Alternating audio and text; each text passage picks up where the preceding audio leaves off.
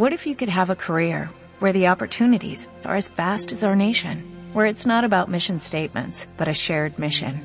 At U.S. Customs and Border Protection, we go beyond to protect more than borders, from ship to shore, air to ground, cities to local communities. CBP agents and officers are keeping people safe. Join U.S. Customs and Border Protection and go beyond for something far greater than yourself. Learn more at cbp.gov/careers. Todo el mundo distingue entre lo natural y lo químico. Lo natural es bueno por definición y lo químico es malo por obra de los hombres. Bueno, pues es una distinción falsa. En unos minutos lo verán en redes.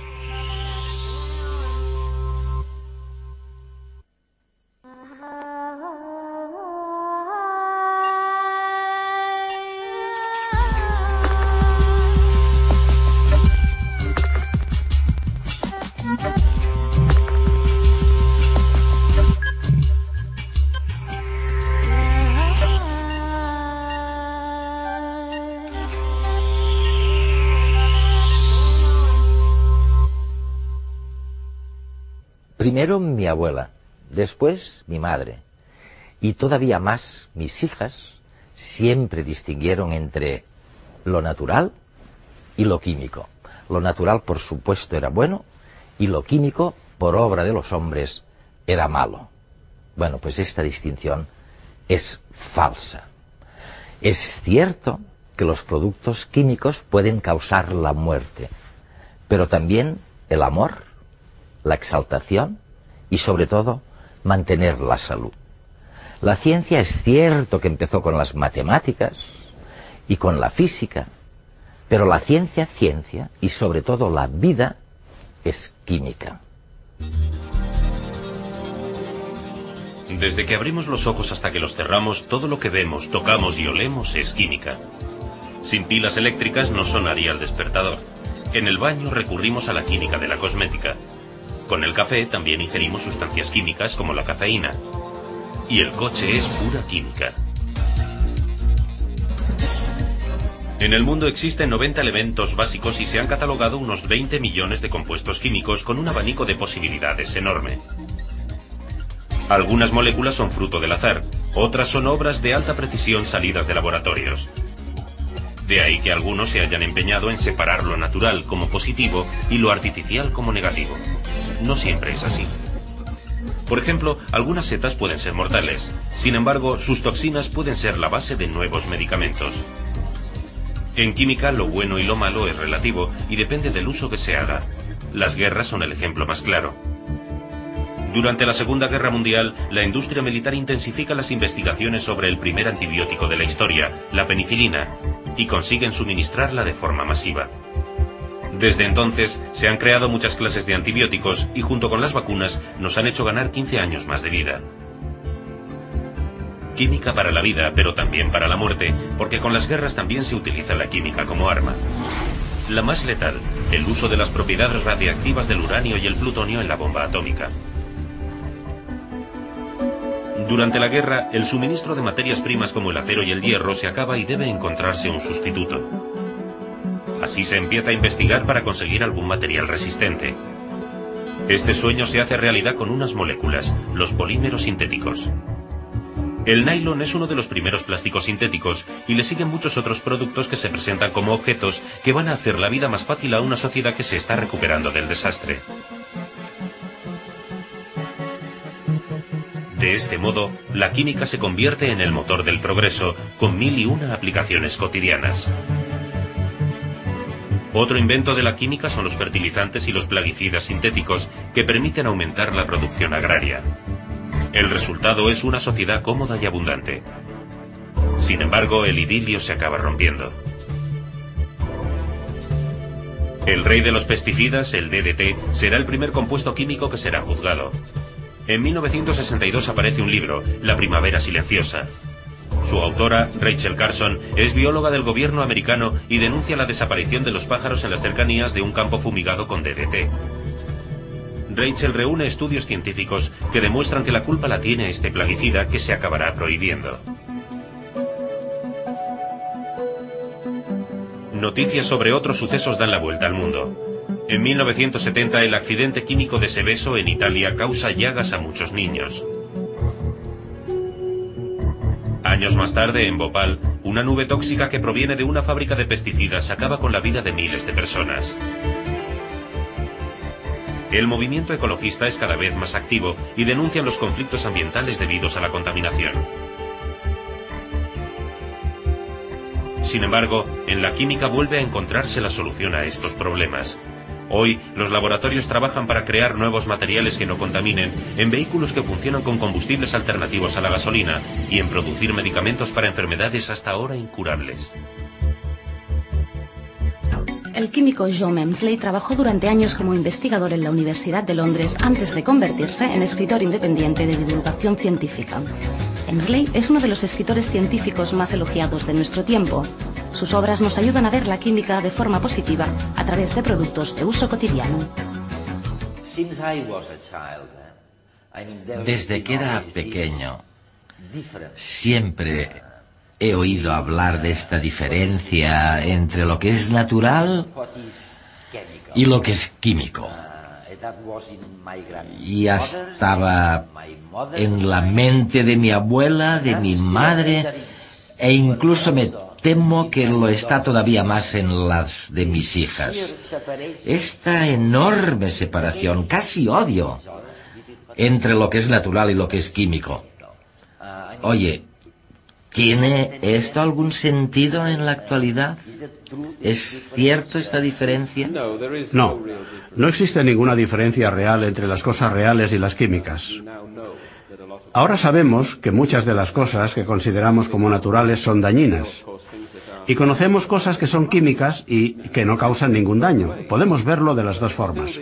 Pero hay una percepción popular de que si algo proviene de la naturaleza, que existe desde hace mucho tiempo, debe ser bueno mientras que si proviene de la industria química o farmacéutica, es algo completamente nuevo y puede tener efectos.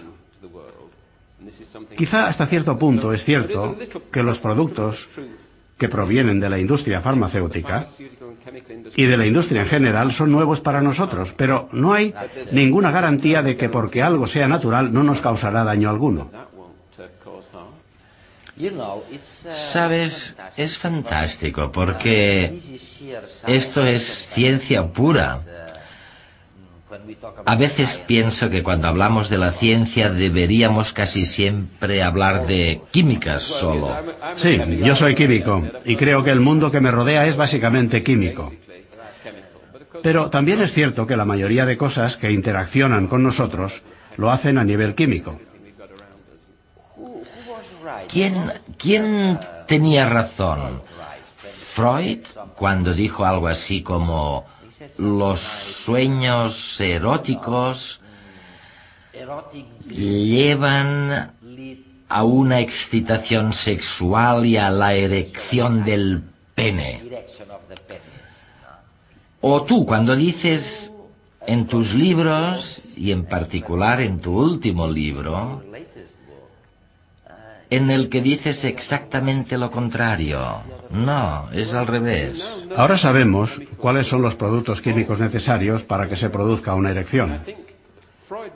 Freud era consciente de que, por ejemplo, a menudo los hombres se despiertan por las mañanas con una erección. Y como se ha estado soñando, Freud interpretó que el motivo de la erección era el sueño, aunque éste no tuviera ninguna relación con el sexo. Freud decía que no importaba, que el sueño estaba lleno de simbología sexual y él la interpretaba. Ahora sabemos que la causa de la erección es una simple molécula llamada óxido nítrico que genera el cuerpo. Qué frustrante. Sí, pero una vez que se sabe cuál es la molécula, se puede tomar un fármaco, como el Viagra, que actúa creando una erección. ¿Y qué me dices del óxido nítrico? Tú dices que está muy relacionado con el comportamiento sexual.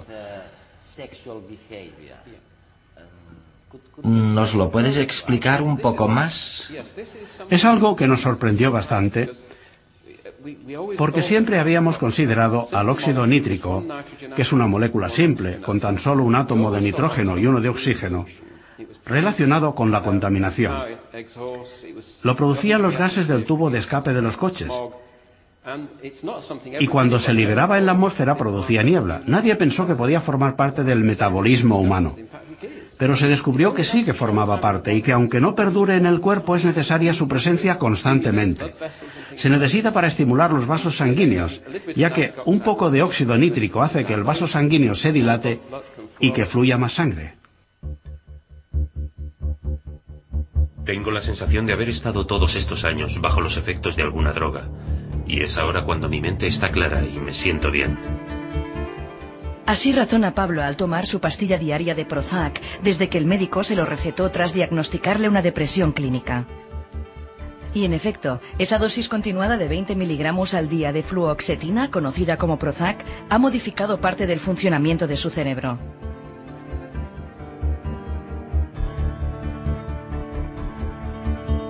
Tras los barbitúricos, las anfetaminas o el Valium, este fármaco ha conseguido tratar millones de casos de depresión en el mundo. Su acción es más específica, pero el objetivo de los fármacos que combaten esta enfermedad mental es siempre el mismo. Se trata de una sustancia sintética externa que se introduce para regular los niveles de algunos mensajeros químicos del cerebro. Uno de ellos es la serotonina, insuficiente en el caso de la depresión. En el trastorno por déficit de atención e hiperactividad es la dopamina, otro mensajero químico, el que pierde actividad. Estas moléculas son los principales actores químicos de las sensaciones de bienestar, felicidad, seguridad, de la motivación, la energía y el estado de alerta. Y es que un estado de ánimo es el resultado del equilibrio entre la síntesis, la actuación y la desintegración de los millones y millones de moléculas que recorren las vías neuronales y sanguíneas. Si el equilibrio se altera por causas externas o genéticas, pueden aparecer trastornos. Conocer el mecanismo químico que está detrás de un determinado proceso, como la memoria o el estado de ánimo, es el acceso para la farmacología a corregir desequilibrios o incluso a mejorar u optimizar ciertas actividades. Porque quizá Pablo decida un día tomar una píldora que incremente su capacidad memorística o que le otorgue un gran sentido del humor, característica que su timidez siempre le ha impedido desarrollar. Algunos dirán que Pablo dejará de ser Pablo, que su carácter, definido por su química propia y por su entorno, quedará entonces alterado por una química artificial. Otros apoyarán e imitarán su decisión, alegando que nuestra química no deja de cambiar, invadida por la química que nos rodea o por la educación, que no es más que un modelado de nuestra combinación de moléculas. Hoy, el diseño de moléculas para aliviar la depresión, eliminar la ansiedad o luchar contra el Alzheimer son ya uno más de los miles de factores que modelan la química de nuestro cerebro. Y vendrán muchos más. ¿Qué pasa, qué pasa con los productos químicos que afectan directamente al cerebro? Hay algunos uh, productos químicos que van directamente al cerebro, ¿no? Estoy pensando en el, ah, no sé, en el litio. El litio, sí. O los antidepresivos, o... Recientemente los antidepresivos han mejorado mucho. Hace algunos años había algunos, como el Valium y el Librium, que si se tomaban durante mucho tiempo eran adictivos.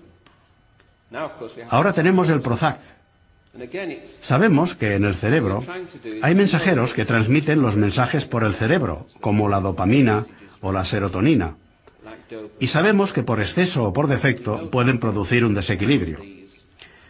Pero desde que conocemos los elementos químicos que intervienen, podemos diseñar un fármaco, como el Prozac, que estabiliza la serotonina del cerebro. Si no se tiene mucha serotonina, uno se siente vulnerable y enfadado. Pero si hay un buen nivel, se siente mucho mejor. Déjame, déjame primero que te cuente una historia. A menudo voy a Boston, en Estados Unidos. Y creo que probablemente en Boston hay el mayor grupo de científicos, seguramente cientos de ellos, trabajando en alimentación, dietas, y en lo que está bien y lo que está mal. Y al final, parece ser que lo único de lo que están absolutamente seguros es de que, ¿cómo lo llamas? El aceite de pescado, el, omega 3. Omega es realmente bueno.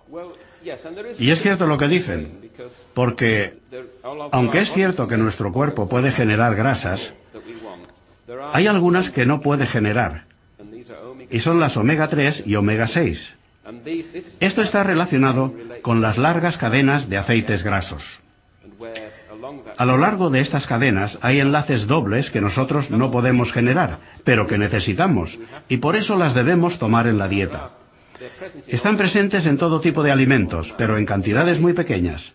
Sin embargo, se encuentran en grandes cantidades en los aceites de pescados. Hace unos 25 millones de años, nuestros antecesores, los primates sociables, dejaron de producir unas enzimas que permitían sintetizar la vitamina C. Y repentinamente somos incapaces de producirla a causa de esta mutación. Bueno, los primates siguieron la ruta evolutiva y se hicieron vegetarianos. Comían muchas hojas y cosas por el estilo, de manera que no necesitaban generar la vitamina C en el propio cuerpo.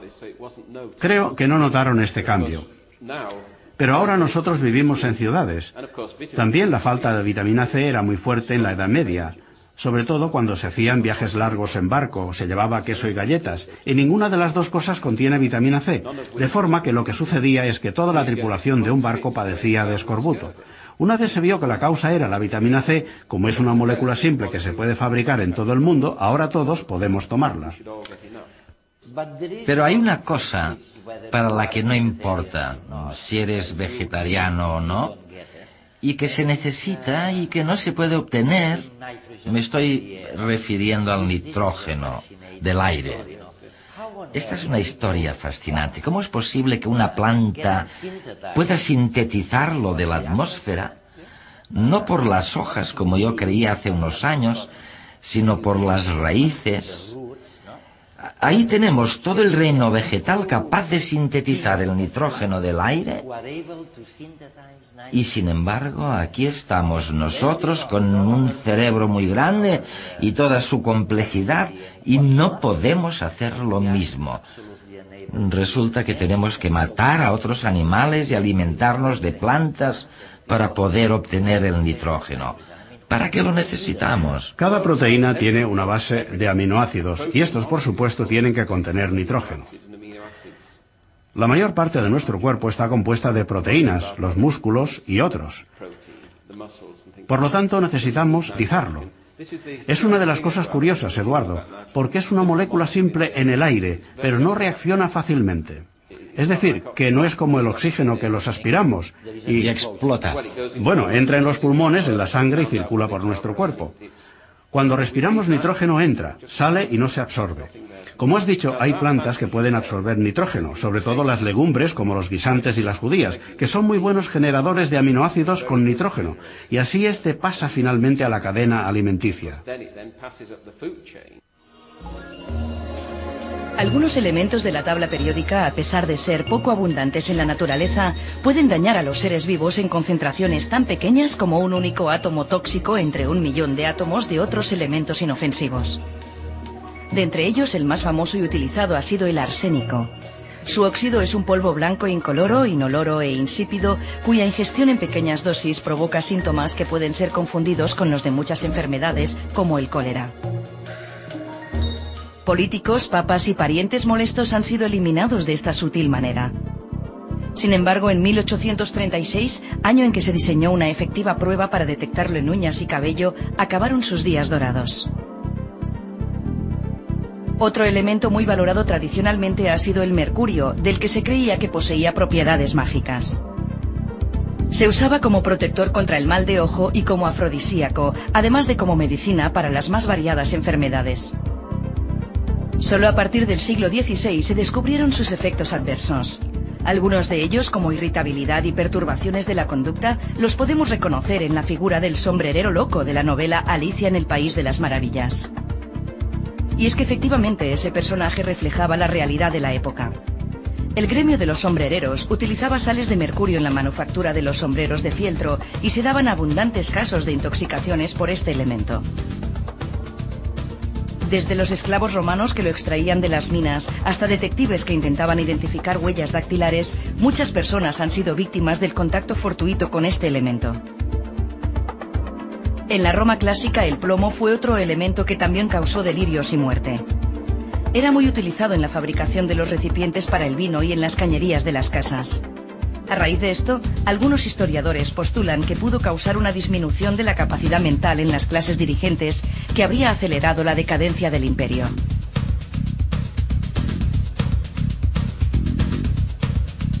En los siglos XVIII y XIX, el saturnismo, nombre que se da a este tipo de intoxicación, se consideraba la enfermedad de artistas y bohemios, ya que muchos lo sufrieron. La locura de Goya y Van Gogh, por ejemplo, se cree que fue debida a las mezclas para sus obras de pinturas con plomo. Incluso la sordera de Beethoven podría ser consecuencia de su afición desmesurada al pescado del Danubio, río contaminado con este elemento. Hablando de fertilidad, hay uno de los elementos que mencionas muy a menudo, que es el selenio. Eh, tiene que ver con la fertilidad, pero parece ser que también está relacionado con otras cosas. ¿Con qué puede estar relacionado algo que de otra manera es un veneno? Me refiero al selenio. Sabemos desde siempre que el selenio es tóxico. Cuando yo estudiaba y hacía investigación, en el mismo laboratorio en que trabajaba en Manchester, había unos estudiantes trabajando con compuestos de selenio y olía fatal. Se impregnaba en sus cuerpos en el sudor y en el aliento, porque es una molécula olorosa muy potente. La gente pensaba que esto no podía ser natural, y de repente se hallaron dos enzimas en el cuerpo que necesitan selenio para un funcionamiento correcto. Es decir, que cada célula de nuestro cuerpo tiene un millón de átomos de selenio en las enzimas y sirve para proteger a las células. Son muy buenos antioxidantes y también se ha descubierto, y tengo que volver al tema del sexo, que necesitan bastante selenio los espermatozoides. Vamos aproximándonos ahora a la parte oscura de la vida. Porque es evidente que algunos elementos son asesinos. Y acabas de publicar un libro, Elements of Murder, y hay unos cuatro o cinco que sin duda lo son y que se han utilizado. Cuéntame algo de ellos. Estos son los elementos a los que en el libro denomino la cara oscura de la tabla periódica, porque son elementos que se han venido utilizando en crímenes durante siglos. Lo que sucede es que nunca se les podrá cambiar su naturaleza química, es decir, que el mercurio, por ejemplo, siempre será venenoso. Se ha venido usando mucho en la industria para proteger las semillas y cosas así, y se ha distribuido por todo el planeta, y la gente ahora se pregunta si esto no tendrá algún efecto. Pero creo que en el próximo siglo la cantidad de mercurio que se utilizará será próxima a cero y se encontrarán productos que lo reemplacen. Dime, dime el nombre de algún famoso asesino que utilizara alguno de estos elementos. Con el arsénico se puede retroceder hasta la época de los romanos, puesto que cuando el emperador Claudio se casó con Agripina, su segunda mujer, ésta ya tenía un hijo llamado Nerón, y estaba empeñada en que fuera el siguiente emperador. Así que envenenó a Británico, hijo de Claudio, para aclarar el camino, y para que no pareciera sospechoso también envenenó a Claudio, y creemos que para esto utilizó arsénico. ¿Y qué me dices de los reyes, de la realeza? De los reyes y los papas. Bueno, en la historia del plomo lo que cuento es que este elemento a menudo se añadía deliberadamente al vino para hacerlo más dulce. Y esto sucedió durante toda la Edad Media. Y hubo un par de personas famosas, reyes y papas, que murieron en circunstancias algo sospechosas, pero podría ser que al beber demasiado vino tomaran mucho plomo y que esto fuera la causa del envenenamiento. Así que los productos químicos pueden aportar amor, exaltación y la muerte.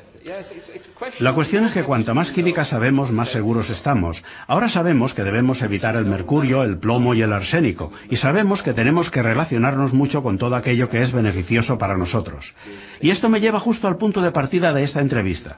¿Hay alguna diferencia entre el mundo natural y el químico? La respuesta es que uno parte del otro. Muchos de los nuevos fármacos de este siglo, que esperamos que acaben con muchas enfermedades, si es que conseguimos que haya gente joven que quiera investigar en el campo de la química, porque esto es un problema en Europa, muchas de las curas se encontrarán en la naturaleza, se transformarán y entonces irán a la industria química y farmacéutica y volverán para beneficio nuestro. Pero como he dicho, esto depende de si hay gente joven que quiera venir a hacer investigación en el campo de la química.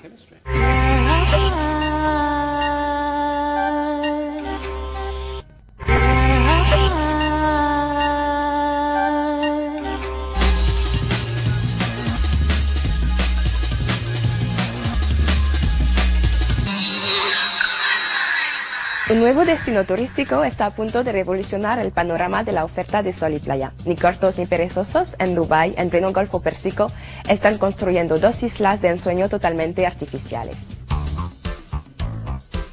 Se trata de dos islas construidas en la costa de Dubái íntegramente por el hombre. Las dos tienen forma de palmera, de ahí su nombre, las Islas de las Palmeras. Una tiene casi 10 kilómetros de ancho y la otra 7.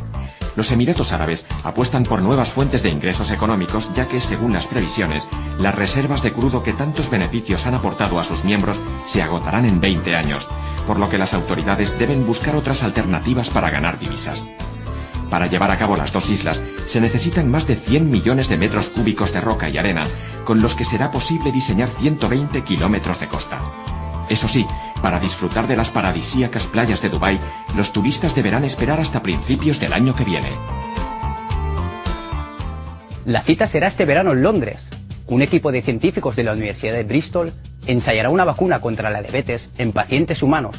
Los test hechos con animales de laboratorio han sido muy prometedores, por lo que ha llegado el momento de probarla en personas de carne y hueso.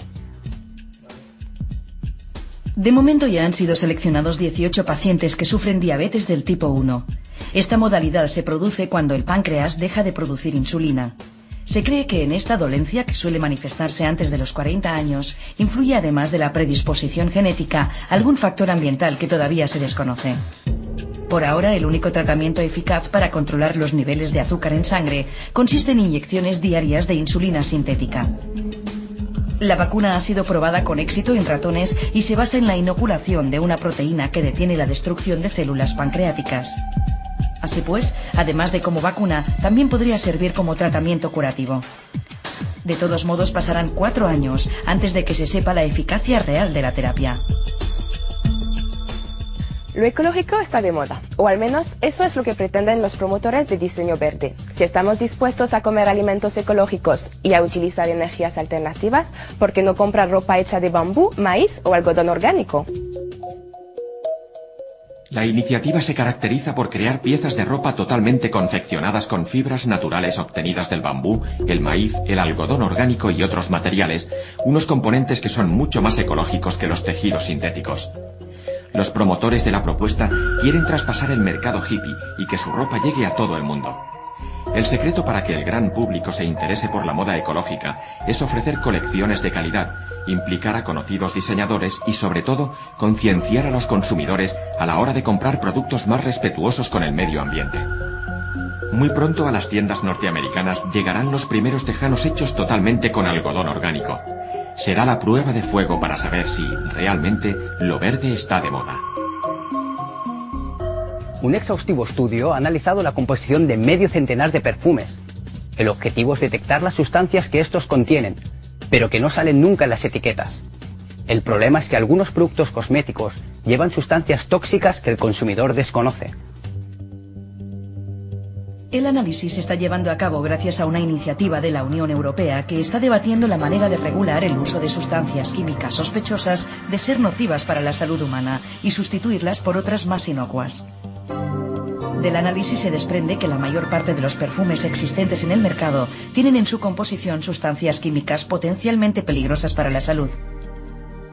Los componentes más sospechosos son los talatos y los almizcles sintéticos, ya que penetran rápidamente en la piel y pasan al torrente sanguíneo con mucha facilidad. Además, no se degradan fácilmente por lo que con el tiempo acaban acumulándose en los órganos del cuerpo.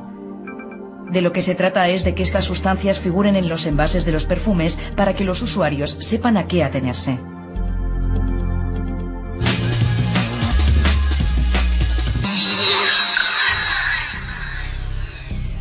A muchos les gusta decir, especialmente a los químicos, que todo es química. Y en gran parte tienen razón. La industria petrolera y la farmacéutica son los ejemplos que más rápidamente nos vienen a la mente, y a menudo con connotaciones negativas. Pero de hecho la química la tenemos mucho más cerca. Nuestro cuerpo está lleno de ella.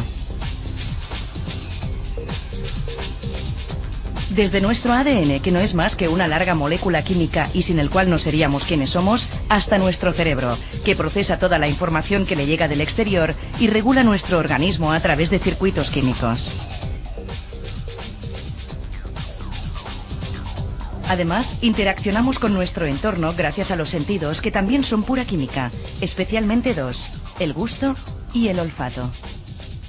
Desde el descubrimiento del fuego, el hombre ha modificado las propiedades de los alimentos frescos para mejorar su salud y sobre todo para dar más placer a sus papilas gustativas cada vez más refinadas. Y en la actualidad existe un boom de cocineros químicos investigando el arte de la cocina como si se tratara de una ciencia. En lugares como este entran en juego nuestros cinco sentidos. Se recrean el olfato, el sabor, la vista, el tacto e incluso el oído. La química trata de explicar desde hace años los sofisticados mecanismos de todos ellos, y desde hace muy poco se ha propuesto descubrir qué sucede en la cocina, qué les ocurre a los alimentos. Es la gastronomía molecular, una nueva disciplina científica creada por el físico químico Hervé Tis, que investiga las transformaciones culinarias. La cocina es química, y por eso Hervé ha escogido como terreno de juego la cocina. Pero ante todo, Hervé es un químico. El reto de Hervé es hacer que la ciencia progrese. Transformar un trozo de carne, transformar una verdura, montar una clara de huevo, cocer un soufflé. Todo eso es química. Hoy, sin ir a cosas sofisticadas, Hervé justifica las acciones del cocinero.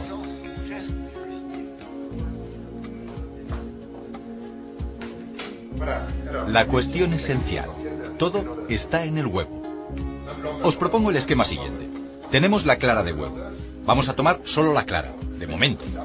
La clara es agua. Pongo el agua así. Son moléculas de agua. Eh, las podríamos dibujar así, ya que las moléculas de agua, en realidad, están compuestas de oxígeno y de hidrógeno. Así, tenemos el agua. El agua se mueve. Aquí, aunque no veamos movimiento, las moléculas de agua se mueven como si fuesen bolas de billar. Y en medio hay proteínas. Las proteínas hay que imaginárselas como largos filamentos plegados. Y hay de varios tipos, ¿eh? Hervé, a partir de la composición química del huevo, propuso cocerlo al horno a 65 grados centígrados. De esta forma, solo uno de los tipos de proteínas del huevo coagulan y forman una red laxa que da una sorprendente textura. Algunas de las invenciones de Hervé son sugeridas a Pierre Gagnier, gran chef de la cocina actual. En la colaboración con Pierre Gagnier, ocurre a menudo que le propongo invenciones de las que estoy muy, muy orgulloso. Y él me dice, wow. Y de vez en cuando, de cosas insignificantes, exclama, ah, es formidable. Voy a hacer un plato. Lo veo. Y hace un plato. Pierre Gagnier emplea ideas, descubrimientos surgidos de las investigaciones de Hervé Tis en su laboratorio del Departamento de Química de las Interacciones Moleculares. Una de las creaciones surgida de esta colaboración es la salsa Kinsey. ¿Qué es la salsa Kinsey? Son yemas de huevo a las que se añade mantequilla fundida en lugar de aceite de oliva. Es una especie de mayonesa de mantequilla sin mostaza. Lo importante es la relación de la grasa con respecto a la yema, y el calor es también importante. Esto es ciencia. Aquí tenemos una mayonesa normal. Una mayonesa normal se hace con unas varillas, un bol, una yema de huevo, vinagre, aceite, sal y pimienta. ¿Podríamos reemplazar el aceite por la mantequilla fundida? Pues no es muy difícil de hacer. Hacemos exactamente igual, como cuando hacemos una mayonesa. Al principio añadimos una gota, agitamos,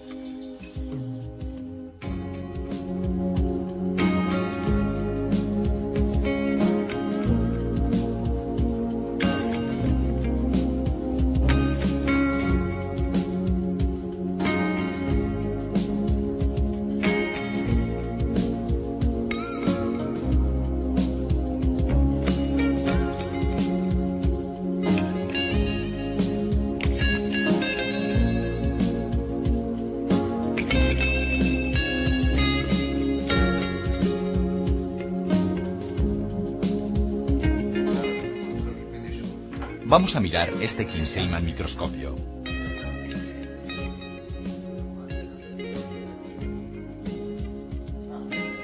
Ah, mirad. Muchas, muchas gotitas de grasa. Es una emulsión. La razón por la que es firme es que cada gota está atrapada entre las que la rodean. Pero esta no se puede mover. Esta tampoco. Así, si ninguna gotita se puede mover, nada se mueve y la mayonesa es estable teniendo en cuenta que hemos partido de la yema, que es líquida, y de la mantequilla fundida, que es líquida. Y esto es herbetis puro. No hay un solo libro de cocina que hable de esto. Y esto es el ginseng. Ahora, cada vez que comáis esta preciosa salsa, no olvidaréis esta imagen. Lo que hacemos aquí es estudiar la ciencia de la cocina. La cocina es, ¿veis? Hay gente que estudia el cielo azul o el universo. Pues aquí estudiamos la cocina. Los más de mil compuestos que se hallan en el vino hacen de este jugo fermentado un gran estimulador de la química de los sentidos. Es la química que hay detrás de sentidos como el olfato y la vista la que nos permite degustar el vino. Un vino que no deja de ser una pócima mágica que elaboramos gracias a procesos químicos.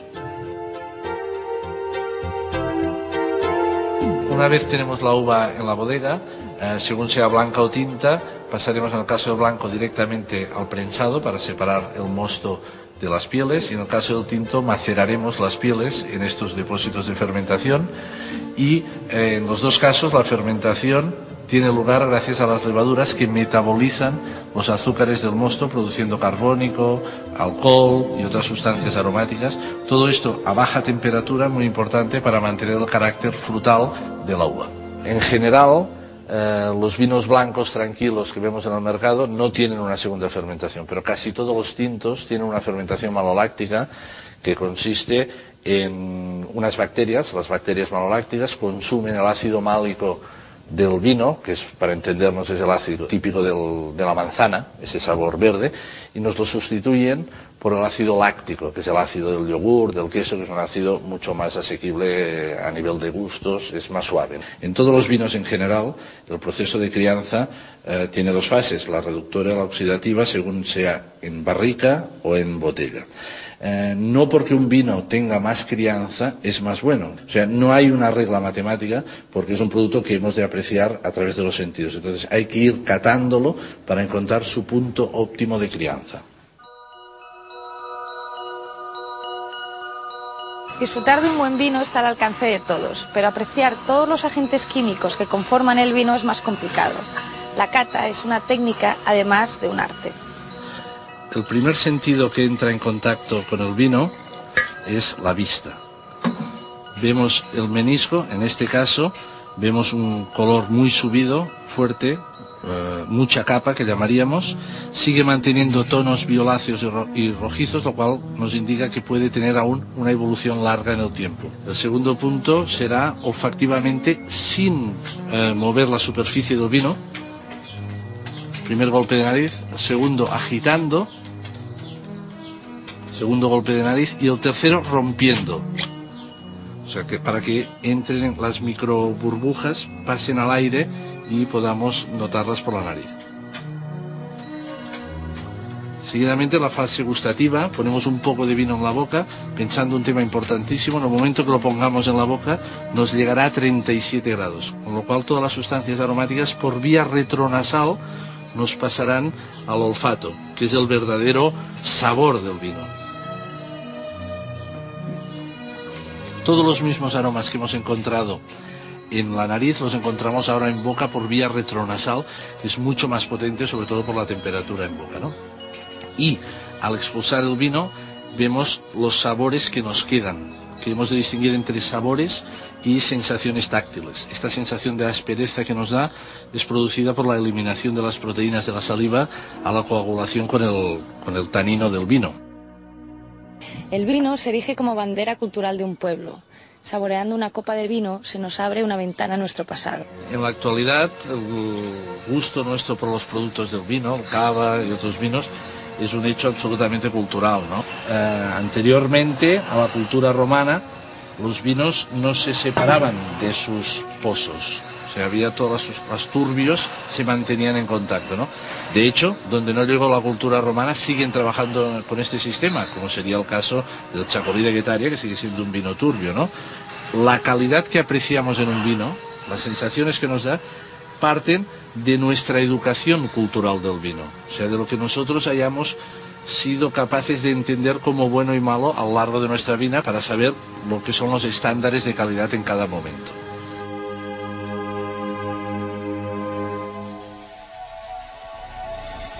Y así llegamos a nuestro olfato, un sentido que fue mucho más dominante en nuestros ancestros, pero que todavía juega un papel importante. Aún muchos animales son capaces de detectar la cercanía de un depredador gracias a los olores que de él le llegan. Los humanos no necesitamos ya esta habilidad, pero sin el olfato nuestras relaciones personales no serían las mismas. Desde el bebé que reconoce la cercanía de la madre gracias a su aroma particular, hasta las relaciones amorosas que usan a las feromonas como atracción fatal es la química del olfato.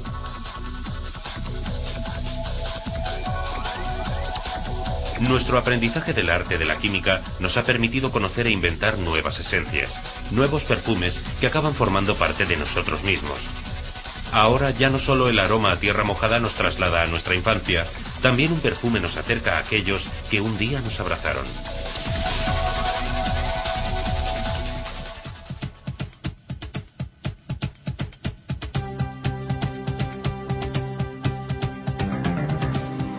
La química nos permite también extraer el aroma de las flores y atraparlo en frascos de cristal. Pero no solo eso, podemos incluso inventar fragancias que no existen en la naturaleza. Y esto ha abierto un gran abanico de posibilidades para la creación de nuevos perfumes.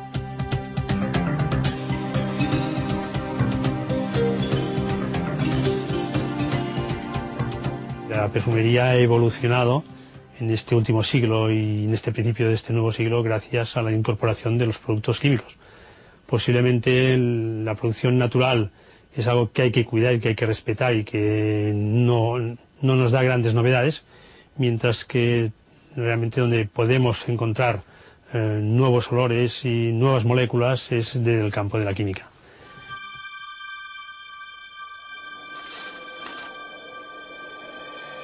Las esencias, tanto las naturales como las sintéticas, pasan por un control de calidad exhaustivo que incluye la identificación de todos los compuestos químicos que las constituyen y su cuantificación. El aprobado definitivo, sin embargo, continúa pasando por el test químico más exigente, el olfato humano. A veces es necesario purificar más las sustancias aromáticas para conseguir el color y olor adecuados. En realidad el perfume es un poquito el resultado de todo un proyecto. Es un proyecto que está pensado por los departamentos de marketing y que generalmente estos proyectos generan un tema. Es muy importante el tema en el perfume, ¿no? Sin tema no hay perfume. Entonces, pues, si este tema es un tema como puede ser una lavanda, pues a lo mejor es un tema que es como más natural y con materiales más naturales. Si el tema es eh, un tema más abstracto, los materiales los puedo escoger con entera libertad. Y aquí es cuando, sobre todo, intervienen todo tipo de materiales. Los naturales, pero por supuesto también los químicos, que son los que me ayudan a personalizar el perfume.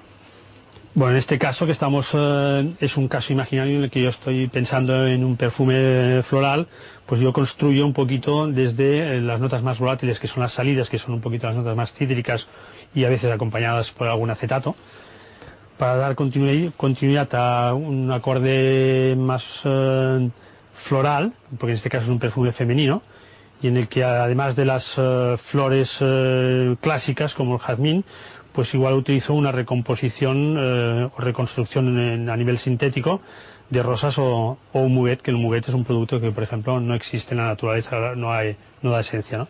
Entonces, a partir de aquí, estos, he escogido estos materiales y a partir de aquí es cuando yo tengo que mirar y escoger las proporciones. He imaginado la fórmula ahí escrita, entonces a través de una balanza de alta precisión y de estas pipetas de un solo uso, vamos pesando la fórmula según las proporciones. Ya hemos acabado de pesar toda la fórmula, la mezclamos bien y a partir de aquí lo que vamos a hacer es evaluar el resultado.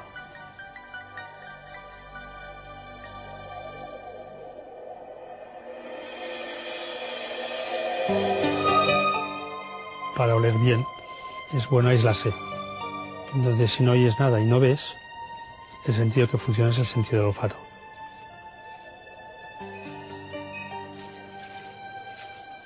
Cuando se halla la fórmula definitiva, se repite en cantidades industriales y se macera en alcohol. Esta mezcla final alcoholada es la que usamos para perfumarnos. En realidad, un perfume es como una composición musical, donde las notas son las esencias escogidas por el perfumista en las proporciones que dicta su nariz.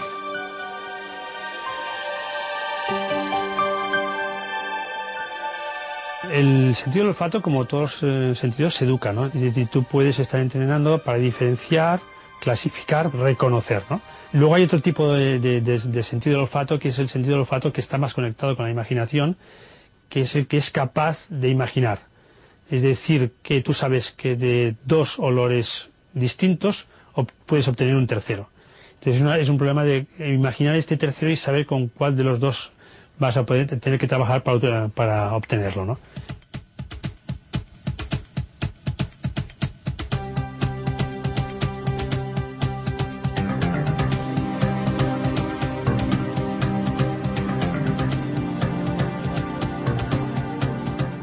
Nuestros sentidos son pura química, es lo que hemos estado viendo a lo largo del programa. Y no es difícil imaginar un futuro en que existan catadores artificiales, aparatos, artilugios que nos digan incluso si una cosa está buena o está mala. La química de nuestro sistema olfativo biológico ha inspirado el desarrollo de dispositivos artificiales que reproducen la función de la nariz. Los receptores se convierten en sensores químicos y la señal que emiten identificará el aroma del producto analizado. Un ejemplo lo encontramos en la Universidad de Barcelona, donde un equipo multidisciplinar realiza investigaciones con estos instrumentos.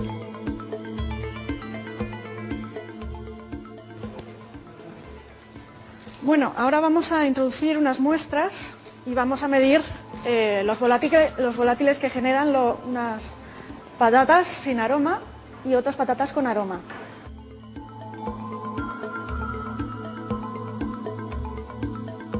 Los sensores de la nariz electrónica detectan las sustancias químicas y emiten una señal que nos muestra la huella olfativa digital del aroma.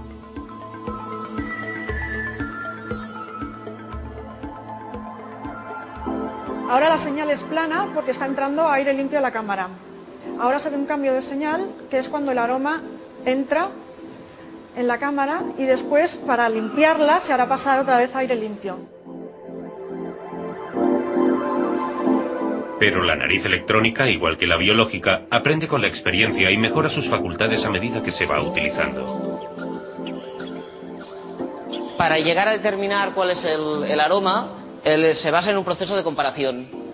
Previamente hemos realizado multitud de pruebas de distintas muestras con aroma y sin aroma, de estas patatas con aroma y sin aroma, y tenemos una gran base de datos. Cuando la nariz mide un patrón, a continuación compara con lo que existe en la base de datos y busca cuál es el patrón más parecido. La industria agroalimentaria es el campo donde más se utilizan estos instrumentos, pero el perfeccionamiento de su tecnología permite que se le esté empezando a dar otras aplicaciones.